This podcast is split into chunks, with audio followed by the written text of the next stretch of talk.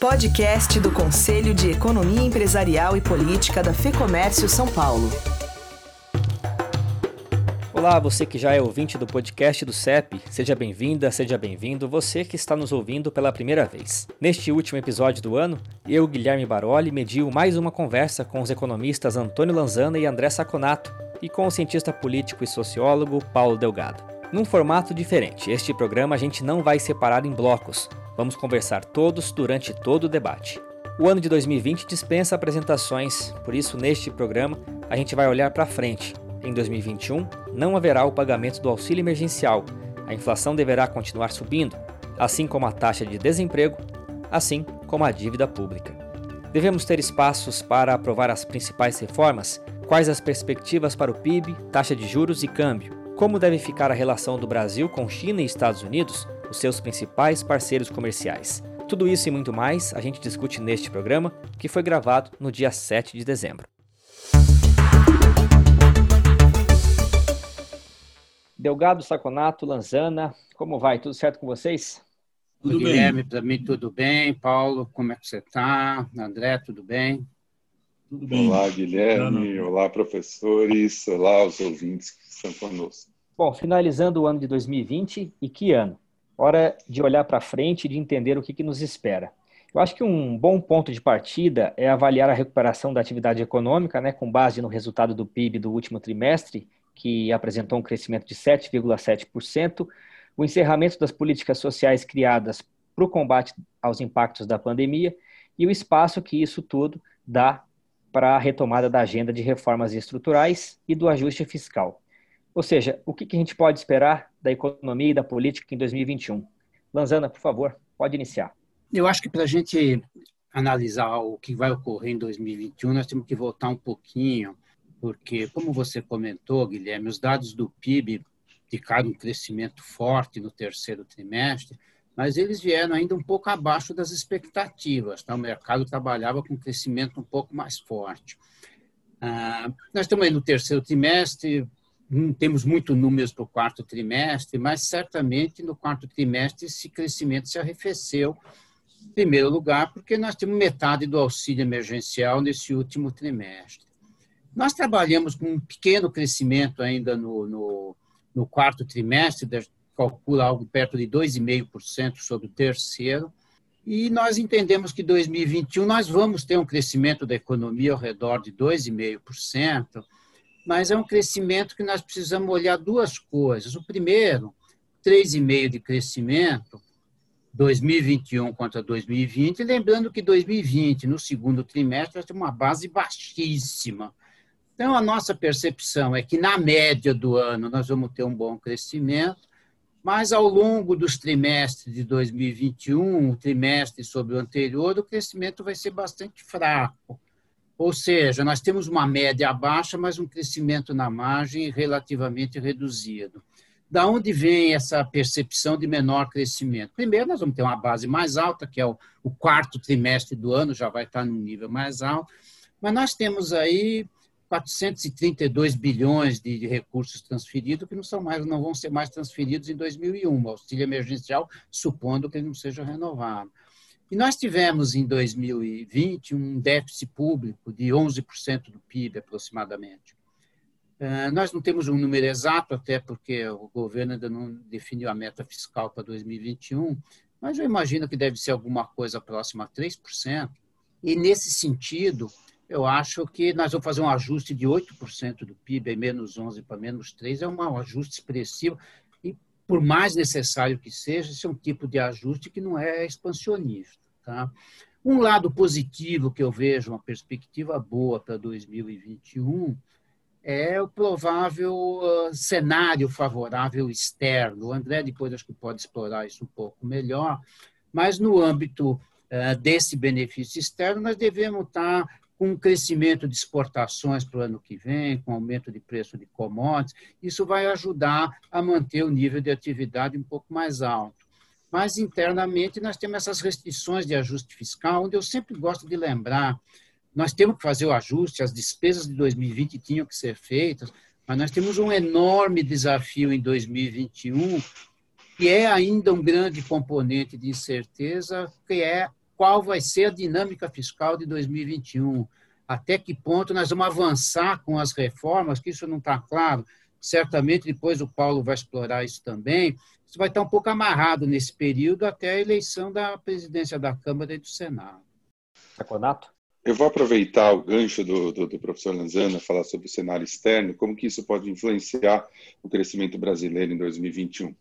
Pois bem, como que nós saímos de 2020, de 2020? Como nós estamos saindo, né? Nós estamos saindo muito melhores do que estávamos há seis meses atrás. É, os dois principais motores de crescimento do mundo estão apresentando números muito melhores do que se esperava desses países no começo da crise. A China, porque já saiu há muito tempo, né? Do, do problema do vírus, e os Estados Unidos, que apesar de uma segunda onda muito cruel, Vale, vale, vale, lembrar que o número de mortes por Covid nos Estados Unidos agora já está 40% maior do que o pico anterior. Né? Ninguém percebe, ninguém está falando muito nisso. Mas essa segunda onda nos Estados Unidos já é muito pior do que a primeira. É, mesmo assim, você tem dois fatores que nos Estados Unidos que influenciam muito positivamente. O primeiro é os, são os primeiros passos do governo Biden, né? Em, antes dele começar, mas primeiro a nomeação da Janet Yellen para secretário do Tesouro dos Estados Unidos. É, o que, que isso mostra? Duas coisas. Primeiro, a Yellen é altamente a favor de pacotes fiscais expansionistas em crise. Né? Ela era muito próxima do Bernanke, entende muito disso. Então, uh, já se espera que você vai ter um pacote, que os pacotes de auxílio voltem fiscal, se o Biden conseguir né, passar na Câmara e no Senado, que é, é bem possível que primeiro ano consiga. E o segundo é a sinalização que ele dá de que vai escantear o, ala mais radical do Partido Democrata, que era um medo muito grande que o mercado tinha. Ele já deu sinais com todas as pré-nomeações de que vai fazer isso. E o segundo ponto é que a vacina está cada vez mais próxima. É, esse ano ainda nós devemos ter alguma vacinação já no Reino Unido e nos Estados Unidos, fora alguns países asiáticos, né, que já estão com a vacina chinesa, que deve ser a própria China, Indonésia e a Turquia, que não é asiático, mas também já está anunciando pelo menos o começo da vacinação. Como as bolsas de valores trazem os valores futuros para hoje, né? na realidade, as bolsas de valores não estão vendo o que está acontecendo hoje. Eles o que vai acontecer daqui um, dois, três anos, como vai ser a receita dessas empresas, e aí eles trazem para hoje esse valor, ele já vem a vacina pós-vacina. Né? Imagina que até o final do ano que vem, por exemplo, já, já tem uma grande parte da população vacinada. Então, a, os, as notícias do mundo, pelo menos no curto prazo, elas são boas. E todos esses desequilíbrios que nós estamos criando hoje, como o Brasil criou aqui, os Estados Unidos está criando lá e a China lá de grandes déficits fiscais, vão cobrar seu preço. Mas não vai ser em 2021 ainda. Delgado, eh, a gente sabe que tem duas principais reformas aí na, na agenda, né, a tributária e a administrativa, e conforme a, a questão fiscal do Brasil se agrava, essas duas reformas ficam cada vez mais urgentes. Como que você vê a, a possibilidade de aprovação dessas duas reformas em 2021? Bem, eu acho que o, o horizonte de econômico, como o professor Lanzana colocou e o, o André em relação à questão internacional, depende muito do horizonte político e como que você terá um cenário político e no caso do Brasil, se predominar a rivalidade e se continuar esse fracionamento do sistema político e essa pulverização de líderes no Congresso Nacional, o horizonte das reformas é muito nebuloso. É difícil imaginar os deputados é, federais que agora iniciam a contagem regressiva para suas próprias reeleições eles queiram mexer, por exemplo, no, na estrutura do Estado brasileiro, que é de onde a maioria vem e de onde a maioria é, sofre pressão, quer dizer, são os funcionários públicos, é a elite da pressão sobre a política brasileira é feita pelos funcionários públicos, especialmente do poder judiciário e do poder legislativo. Então, a reforma administrativa é necessária por quê? Porque o, a maldição do Brasil é a despesa. Despesa não tem nada a ver com investimento. Investimento não é despesa, é uma alocação de recurso para é, de recurso futuro no presente para benefício futuro. Mas o conceito de despesa que nós temos é, doentio no Brasil é aquela é, sacar descoberto no tesouro. E nós já tivemos que fazer agora por causa da pandemia e o Brasil não pode é, continuar com esse modelo, porque senão ele vai à insolvência. E os riscos de insolvência existem exatamente quando você gasta mais do que recebe e quando você passa a ter dívidas mais altas do que o seu faturamento. É, ou seja, é, é, são os mega problemas de um Estado que, na verdade, são os micro problemas de uma empresa, de um cidadão.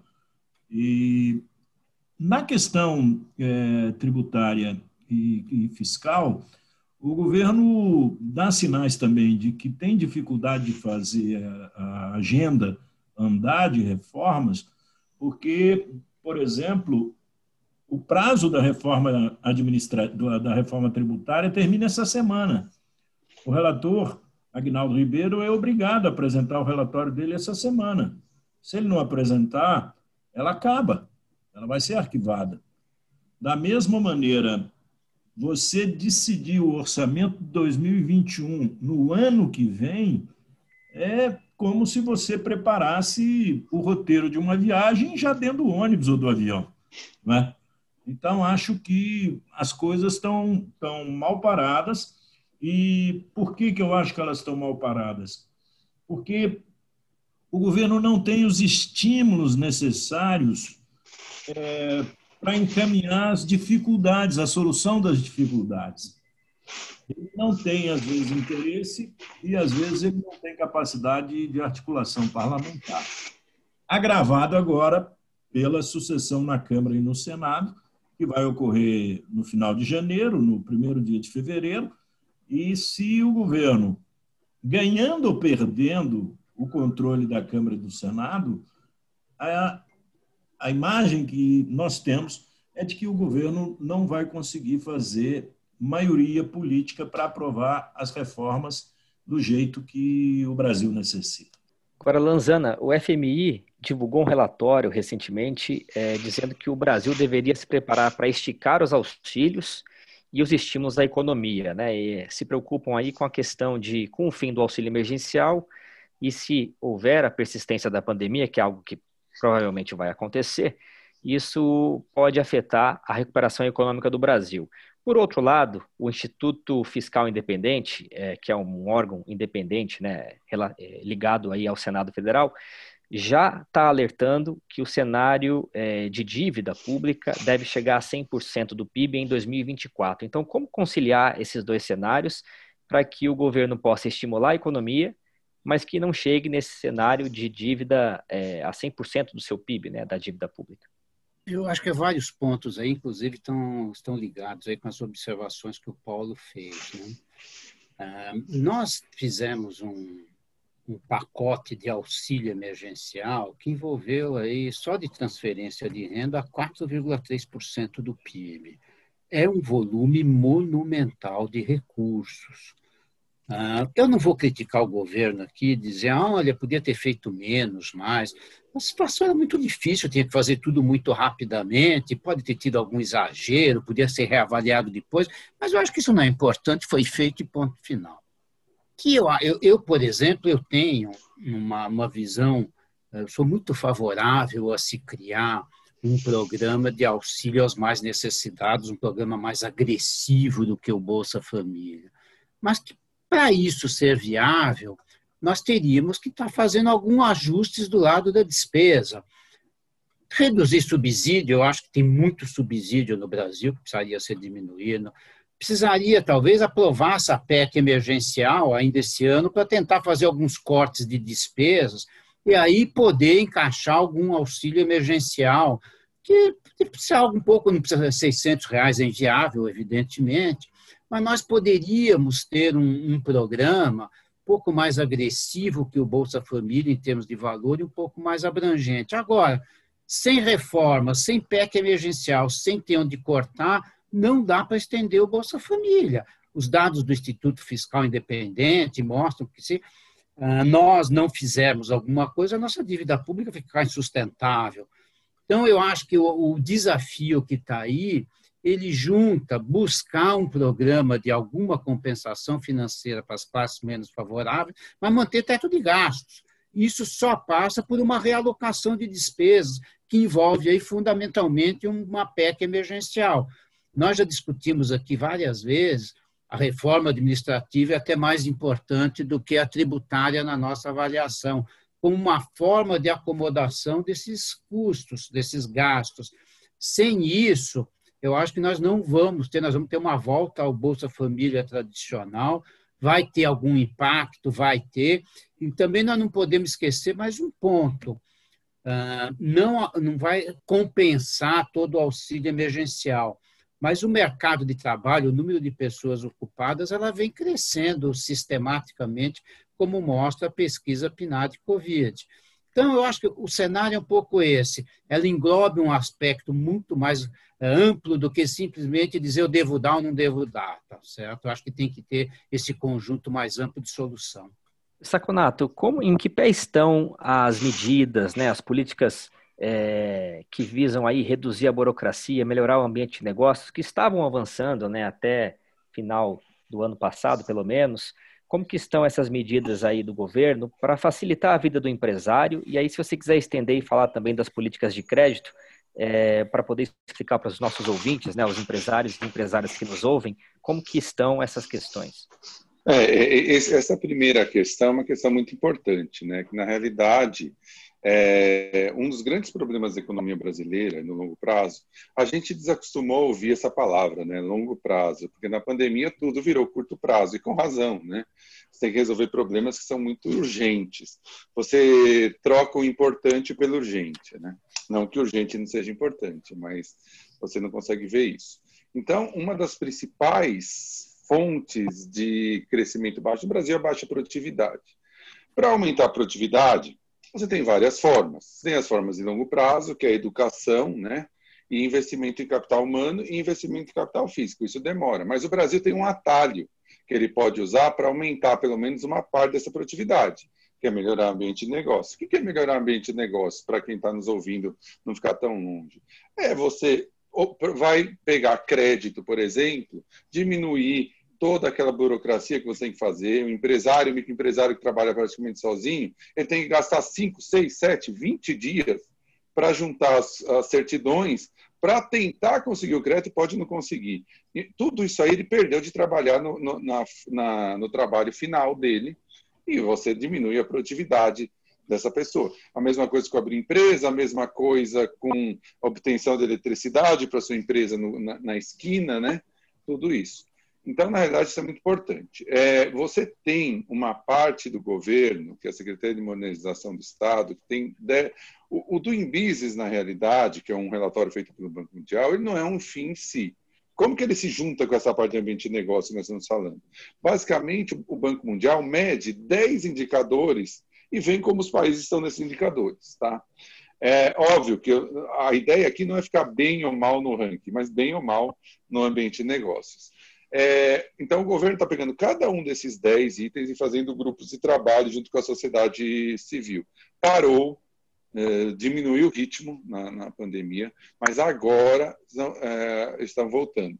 A, a, Federação do Comércio é, tem é, alguns acordos de cooperação técnica com o governo aqui em São Paulo, né? Comércio São Paulo, obviamente, para que a gente atue em, em, em, junto com o governo. E a ideia é ser bem ambicioso em 2021, né? É melhorar realmente esse ambiente de negócios para melhorar a, a, a produtividade e, e né? tentar ajudar esse crescimento da economia, não por vias fiscais, por vias monetárias, de expansão fiscal, de expansão monetária. Por outro lado, essa segunda questão, é, crédito. Eu acho que o Brasil tem que aprender uma coisa com essa pandemia. O que é o crédito nessa pandemia? O que era o crédito? Qual é a definição de crédito? Dinheiro para salvar a empresa. né? Na pandemia, ninguém estava pensando em expandir, ninguém estava pensando em melhorar, ninguém pensando em fintech, ninguém estava pensando em startup, ninguém estava pensando em nada, estava pensando em salvar a empresa. Era um crédito de salvamento, de salvação, desculpa, para que a empresa ficasse três meses aberta. O Brasil tem que aprender a fazer uma política de crédito permanente de longo prazo. E aí são vários pontos, Guilherme. E aí a gente tem muito a aprender com os asiáticos qual é, quais são os setores que são importantes fazer crescer. Por quê? Teoricamente, num estudo, estudo de análise de impacto, por que, que esse setor é importante? Por que, que a gente tem que direcionar? Que, que a gente tem que fazer no, no Ministério da Educação, por exemplo, para fortalecer esse ponto? Como que é a política de crédito desses países para fortalecer esses, esses setores que vão gerar muitos empregos, que vão gerar tecnologia, que vão gerar é, é, algo positivo para o Brasil. Então, eu acho que sair do crédito de salvação e passar para o crédito de crescimento. E é isso que a gente tem que aprender com a pandemia. Delgado, é, como que você avalia os resultados das eleições municipais em todo o Brasil, para a gente tentar ter uma leitura aí de como que o eleitor se comportou, o que, que a gente pode esperar das é, gestões municipais? Olha, a eleição municipal ela consagrou a vitória do governismo. De cada três prefeitos eleitos, mais de dois eram ex-prefeitos, já tinham sido prefeitos, ou eram prefeitos reeleitos, ou eram líderes, vereadores importantes, líderes nas câmaras, ou eram deputados federais, poucos, foram 68 deputados federais somente, mas também se elegeram prefeitos ou vice-prefeitos. Ou seja, foi a burocracia partidária que ganhou as eleições. Isso significa o seguinte, que o horizonte do brasileiro é cauteloso.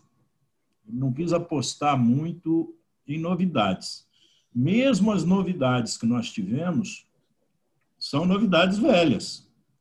Não são novidades inéditas como o Bolos em São Paulo, a Manuela em Porto Alegre ou a Marília Reis lá em Recife.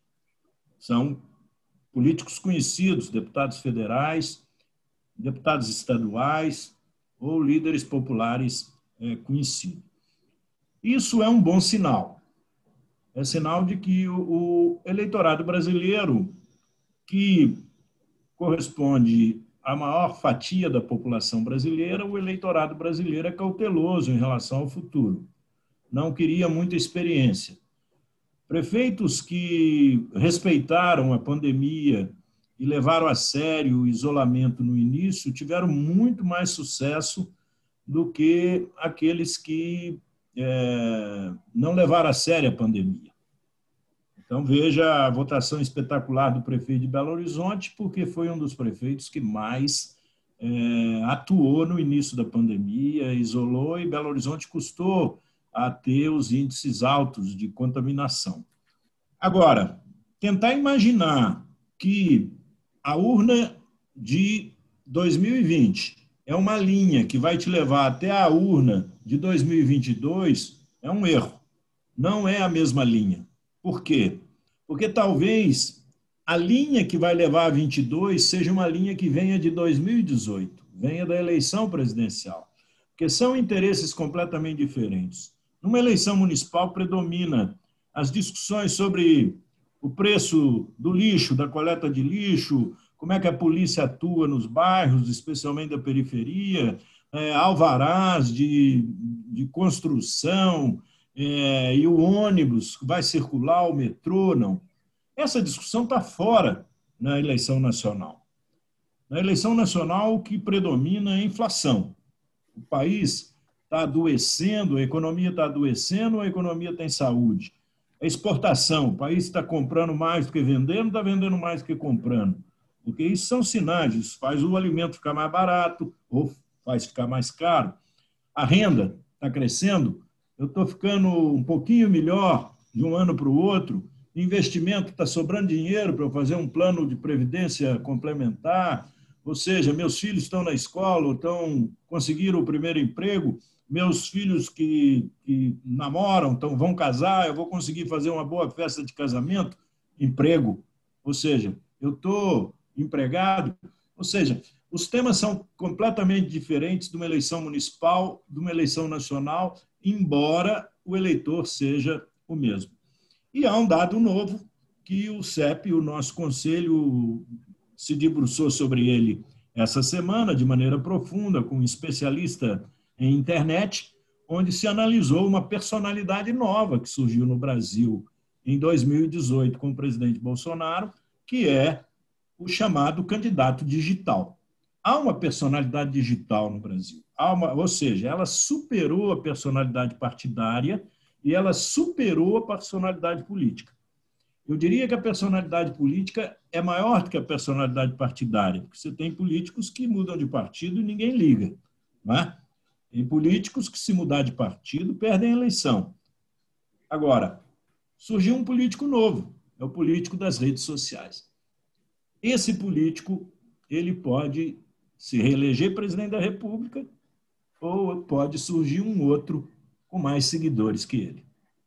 Bom, agora eu queria entrar mais especificamente no cenário internacional, é, porque eu sei que o Conselho tem discutido em suas reuniões a escolha da tecnologia 5G, e isso envolve diretamente a China e também afeta os interesses dos Estados Unidos e a relação de Jair Bolsonaro com o presidente eleito dos Estados Unidos, Joe Biden, uma vez que o Jair Bolsonaro tinha ali a sua predileção por Donald Trump. Portanto, como ficam as relações do Brasil com essas duas potências a partir de 2021? Eu acho que, acho que o primeiro ponto a chamar a atenção é o seguinte: a relação de, Jair Bolsonaro com Trump era uma relação, talvez, de afinidade de pensamento, mas nunca foi uma relação de Estado. Se a gente olhar, inclusive, o, o desenrolar desse tempo comum, que o Trump foi presidente, eu acho que nós cedemos muito mais do que ganhamos. Basta observar algumas coisas.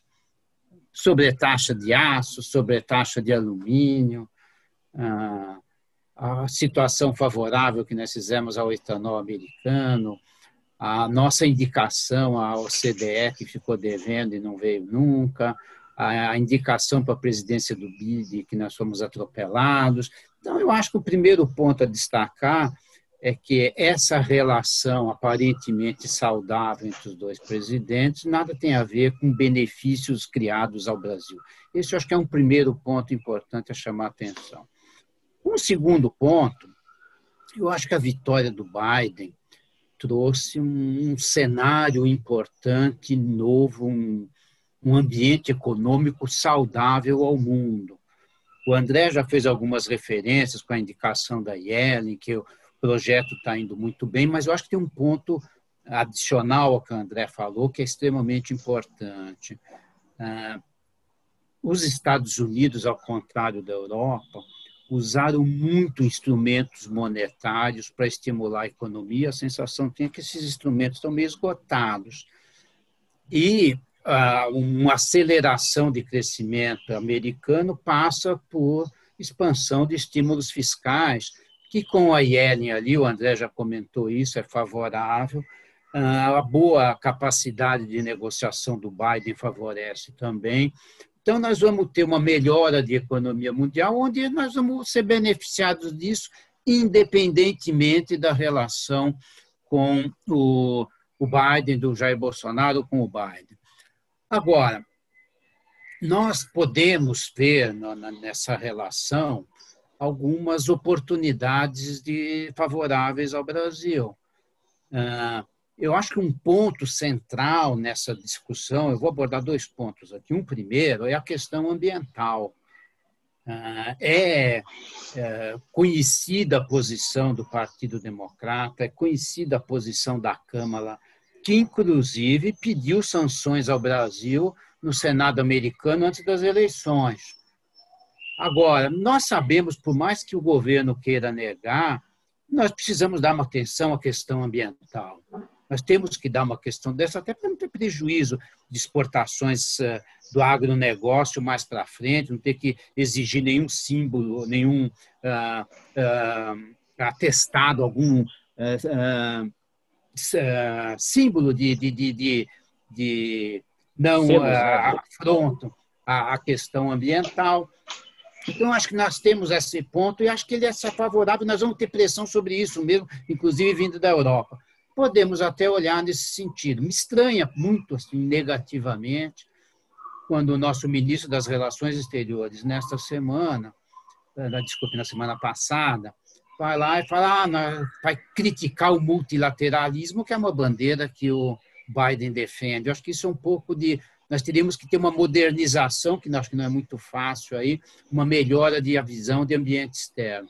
Na questão da 5G, eu acho que o desafio nosso é procurar a melhor alternativa para a gente, ter uma solução. Nós sempre tivemos posição de independência em conflitos como esse, eu acho que nós podemos continuar e olhar estritamente o que é melhor para o caso brasileiro. Tá? Acho que essa é a visão geral aí da questão da eleição do Biden. Essa Conato, o, o John Kerry assumindo a posição de representante para o clima do governo americano mostra que eles não estão brincando com esse assunto, né? É, exatamente. É, é, é um ponto. É, na realidade, não é só para os Estados Unidos, né? Nós estamos falando dos Estados Unidos, mas acho espetacular na parte de meio ambiente. Eles estão fazendo políticas de é, diminuição drástica dos dejetos, dejetos plásticos, trocaram to, quase todos os ônibus de Pequim de combustível fóssil por elétrico. Os carros elétricos estão tendo grande, as baterias de carros elétricos para construção estão tendo grandes incentivos do governo chinês. Então, é uma tendência mundial. Até a China entrou nessa, né? Quer dizer, a China, qual é a China que a gente tem na cabeça? Aquele negócio poluído, as pessoas morrendo, tossindo. Não, a China já entrou nessa daqui. Não dá. É um, é, era igual na época da globalização. Não existe assim, ah, eu quero entrar na globalização ou não. É um fenômeno que vem e te leva, você está no meio dele. Né? Então, é, é, não tem o que falar. E no caso da, do clima, não basta fazer, tem que saber comunicar. Eu acho que um dos grandes problemas desse governo é não saber comunicar o que faz também, além de, de, né, de ter alguns, né, alguns problemas que nós já sabemos, né, de, de facilitação de, de multas para contraventores do, do, do, meio ambiente, etc. Ele também tem que saber como falar, como apresentar o que está fazendo. Não adianta falar em termos de afronta. Não, não é, é, é o Davi, é um Davi Golias, mas no caso aqui o final não vai ter o mesmo final que a fábula. o grandão vai esmagar o pequenininho, não tem o que fazer. Inclusive, eu tenho até uma coisinha para acrescentar que o professor Rosana falou. Eu acho que no caso do 5G, é, nos é colocada uma falsa escolha, né, na realidade. O Brasil não tem escolha. O Brasil vai ter que ir com os Estados Unidos em algum momento. Não dá para ele falar assim, ó, vou pegar a Huawei e os Estados Unidos e abrir mão né, né, né, do lado americano, infelizmente, porque daí a gente pode ter todos esses problemas que nós teríamos com o clima, teríamos aqui. Eles podem fazer bloqueio econômico, bloqueio nas empresas brasileiras, bloqueio nos, na, no fluxo de capitais, e a gente depende dos Estados Unidos com isso. O que o Brasil tem que ser esperto é, eu posso falar que o Brasil não tem escolha. O Itamaraty não pode falar que o Brasil não tem escolha. O Itamaraty não pode banir a Huawei de uma vez ele tem que usar a Huawei para conseguir o máximo possível do lado americano. Olha, eu vou escolher a Huawei se você não me ceder aqui um financiamento para implantação, implantação das redes de 5G. Olha, eu vou demorar um ano a mais porque eu vou escolher o seu. Como você pode me, me, me ajudar com isso? Eu acho que em termos geopolíticos é muito difícil você escolher a Huawei. Não, não tem como fazer, falar, olha, Estados Unidos, eu não quero mais, eu vou, vou escolher a Huawei e não estou não tô interessado no que você achar. Mas tem que ser novamente esperto para ganhar bastante com isso, né? A lá Getúlio Vargas na Segunda Guerra Mundial. Delgado, o Saconato trouxe aí as palavras negociação, né, diplomacia e, e, e, discurso, né, retórica, né? Como que você avalia a capacidade do governo atual de unir essas três, esses três ativos? Olha, o eleitorado do, do presidente Bolsonaro é um eleitorado é, hostil a relações internacionais é, múltiplas. Ou seja, é um, são cabeças é, país contra país, cabeças da época da Guerra Fria, e que acham que o mundo é bipolar, que tem duas posições e que o Brasil tem que ficar na posição é, continental, é, que é liderada pelos Estados Unidos. Na verdade, a posição, os Estados Unidos lidera o mundo ainda. A China é um grande competidor, mas a China não é o segundo ainda no mundo em liderança geopolítica, é a, é a Europa. Tanto que a Rússia apoiou Trump e não reconheceu até hoje a eleição do Biden, porque a Rússia não perdoa os Estados Unidos quando pressiona a OTAN para invadir a Rússia através da Ucrânia. E vai lá e desorganiza o sistema de países do leste europeu, quando visivelmente foi feito um acordo na época do Gorbachev com o governo americano, Reagan, de que os países da antiga é, União Soviética se tornariam independentes, mas a OTAN não iria para o leste. Esse grupo de brasileiros, que eu acho que são coisa de 25%, 30% que apoia o presidente da República e conhece alguma coisa de política internacional, ou pelo menos segue as orientações dele e da família dele, concordam com essa posição. Só que essa posição ela é, ela é incompatível, ela é incoerente, ela é desarmônica com o tamanho do Brasil. Isso daria certo no Uruguai, isso daria certo. Nem no Chile isso dá certo, porque o Chile está de frente para o Pacífico e quando o Chile olha lá na frente, ele vê o Japão. Então, o, um país pequeno pode ter uma política isolacionista, pode ter uma política de blocos. Mas o Brasil é uma baleia. O Brasil não é uma sardinha. E país baleia tem que se movimentar devagar, porque senão joga água no outro. Então, o, a diplomacia está equivocada. Agora, por que, que eu acho que o presidente Bolsonaro dá tanta força a essa diplomacia equivocada? É exatamente para acalmar esses 30% de eleitores dele equivocados. E aí ele usa o Itamaraty contra os interesses nacionais. Agora, na questão, aí vem, até agora não teve problema, mas vão, vão ter problemas. E o primeiro grande problema que pode ocorrer é o ambiental. Os contratos, a nossa reunião hoje, a reunião do CEP essa semana, é, do nosso conselho, mostrou claramente: os contratos agrícolas estão em vigor e vieram do passado. Então, eles estão continuando, mas na hora da renovação dos contratos agrícolas, de venda e compra de produtos brasileiros, as nações que têm selo ambiental, que é isso que alerta o professor Lanzana, as nações que têm selo ambiental vão exigir que o Brasil tenha selo ambiental. E aí não vai ter conversa, não adianta Itamaraty ficar contra o selo verde se vier o crédito carbono, por exemplo, decidido como moeda internacional. E aí o Brasil, os produtores de soja vão abandonar o governo, os exportadores agrícolas vão abandonar o governo. E na questão do 5G é a mesma coisa. Eu concordo com o Saconato. O governo brasileiro tem que parar de brincar com isso. Por quê? Porque o Brasil é um país amigo da tecnologia. O jovem brasileiro aprende muito rápido a mexer os aplicativos, os instrumentos que são do mundo da tecnologia derivado do, da rede mundial de computadores, da internet. Se nós demorarmos, nós corremos o risco de fazer um mau negócio. E qual é o caminho do bom negócio? É chamar a China e exigir, por exemplo, que a China monte aqui um centro de transferência de tecnologia de toda a inteligência da Huawei. Ela não vai fazer isso. Ela não fez em nenhum país do mundo. E na hora que ela disser, eu não posso fazer isso por questões de segurança nacional da China, aí eu digo, eu não posso te aceitar por questões de segurança nacional brasileira. E tem que chegar nos Estados Unidos e falar, ó, eu vou me aliar à China se você não me ajudar. Como Getúlio Vargas, bem lembrado pelo Saconato, o Getúlio Vargas fez na época da Alemanha. Né? Ele ameaçou se aliar à Alemanha, o governo americano do Roosevelt veio aqui e ofereceu a ele volta redonda. E nós criamos a primeira grande siderúrgica da América Latina, foi criada numa negociação entre o Brasil e Estados Unidos para que o Brasil ficasse ao lado dos Estados Unidos e da Europa e dos aliados na Europa. É a mesma questão.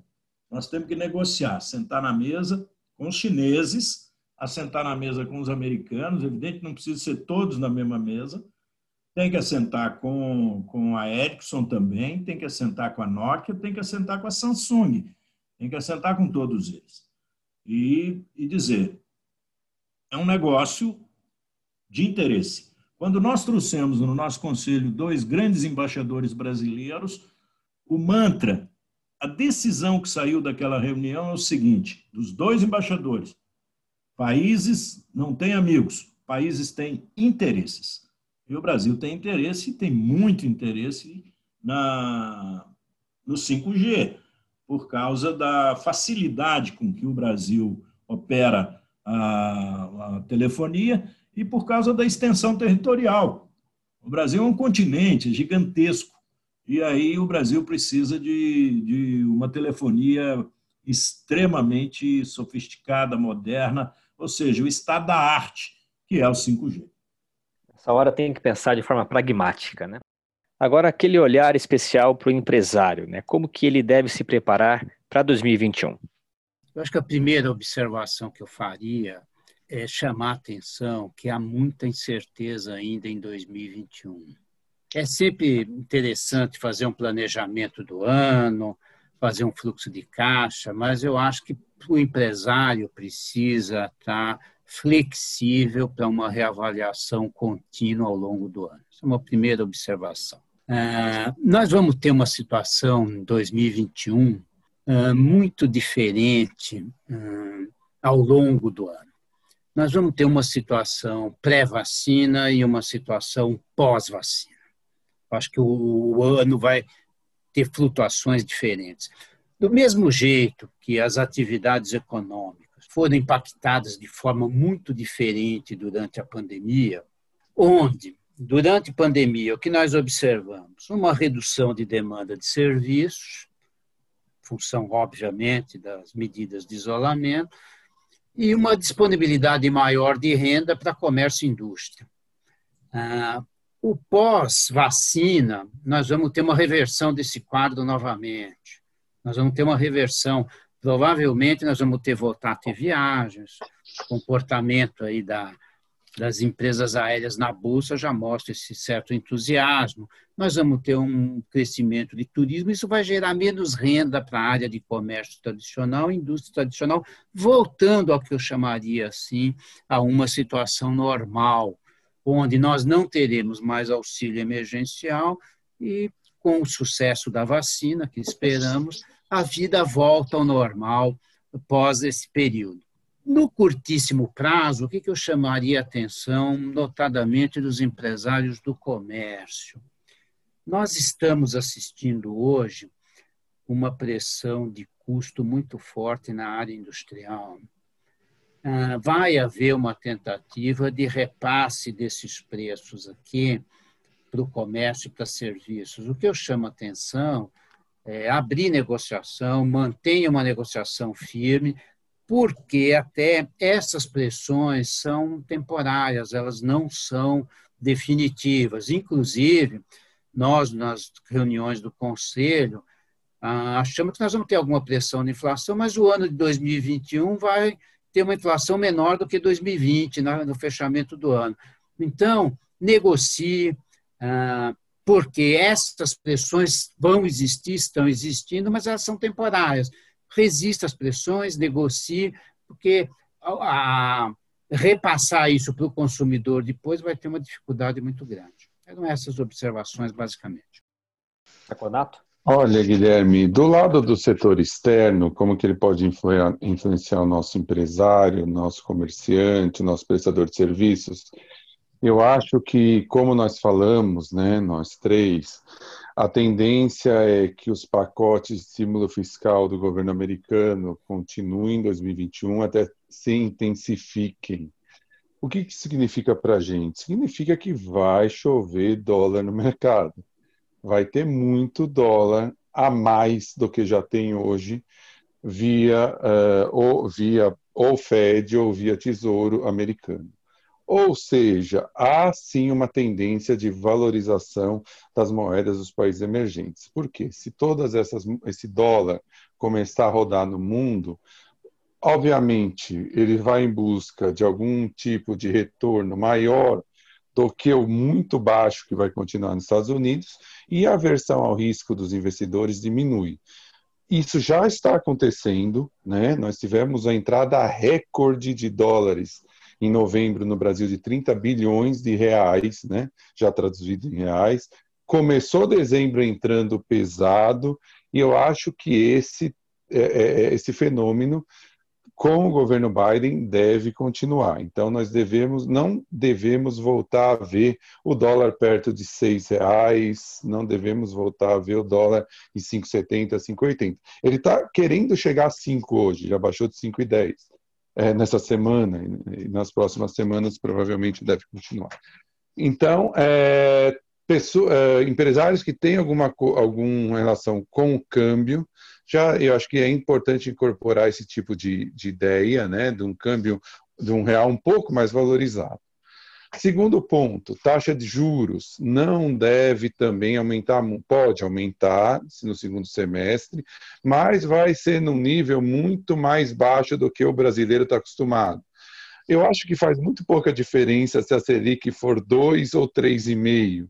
O que, o que vale é que é muito mais baixa do que jamais nós imaginamos na nossa, na nossa vida.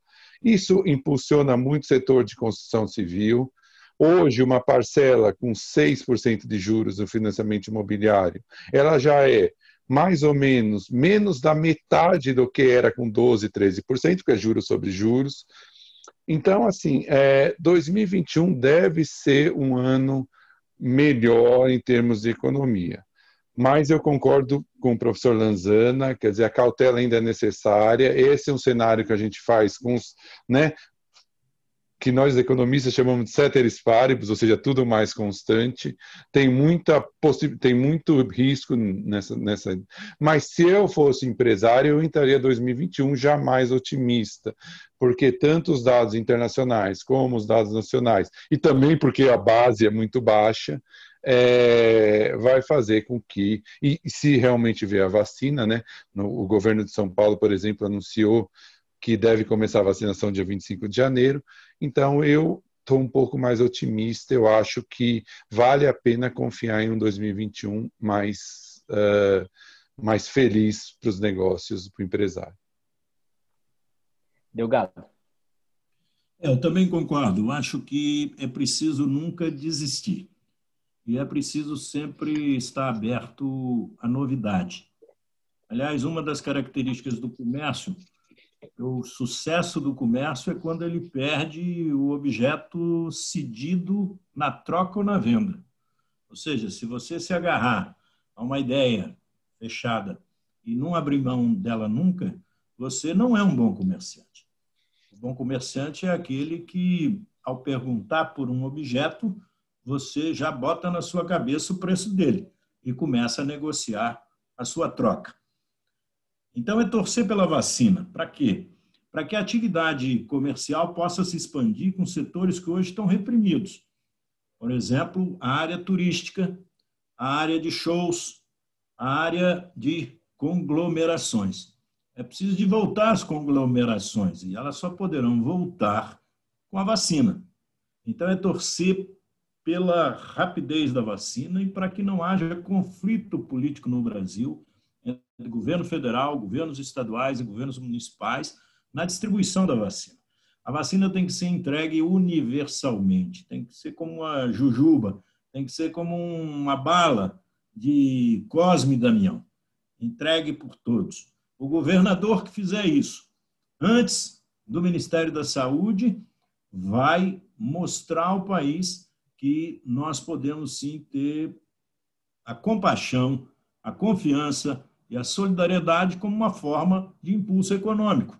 Isso ajuda a economia. É evidente que eu espero que o Ministério da Saúde lidere esse movimento. Mas se o Ministério da Saúde não tiver força para liderar esse movimento, os governadores de estado é que têm que fazer isso. O comércio, então, tem que estar sempre é, observando o movimento das coisas. O, o ano começa seguramente melhor do que o ano de 2020. Por quê? Porque o ano de 2020 já vinha devagar. Ele já estava andando devagar em março, quando começou a pandemia. O que, na verdade, a pandemia fez foi uma freada no ano, de um ano que andava devagar. É como se fosse um, um pneu furado e que a pandemia arriou o carro. A vacina é a troca do pneu e o comércio é exatamente a gasolina que nós vamos botar nesse carro para esse carro andar, porque é o comércio que faz a economia brasileira andar. Então, eu tenho muita esperança, acho que vem aí as festas de fim de ano, não temos por que não comemorar e aguardar que a política brasileira tenha sabedoria de não atrapalhar o povo na sua luta pela sobrevivência e o progresso do nosso país. Bom, este foi o último podcast do CEP, o Conselho de Economia Empresarial e Política da FEComércio São Paulo. Antônio Lanzana, muito obrigado pelas suas análises da economia brasileira André Saconato pela leitura do cenário internacional e Paulo Delgado pelas afiadas metáforas políticas. Muito obrigado a você, Guilherme, obrigado ao Saconato e ao Lanzana e boas festas a todos os nossos ouvintes. Obrigado, Guilherme, obrigado, André, Paulo Delgado, é sempre um prazer estar com vocês. Um excelente Natal a todos e 2021 com vacina o mais rápido possível. Obrigado. É, um, obrigado pela, pela, pela, essa convivência, professores Lanzana e Delgado, obrigado, Guilherme, obrigado a todos que no, nos ouviram nesse ano. E o ano que vem a gente volta e vai ter muito mais nesses canais do nosso conselho.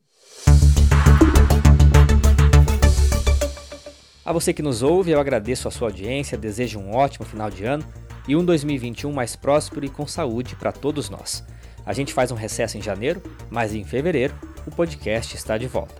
E antes de encerrar, um convite para você que é empresário. Confira todo o material disponível no FEComércio Lab, o espaço exclusivo da federação que conta com uma grande seleção de conteúdos, serviços e orientações para empreendedores de todos os portes. Acesse lab.fecomércio.com.br, o link eu deixo aqui na descrição. Eu sou Guilherme Baroli e a gravação e edição deste podcast é do estúdio Johnny Days. Um abraço e até o ano que vem.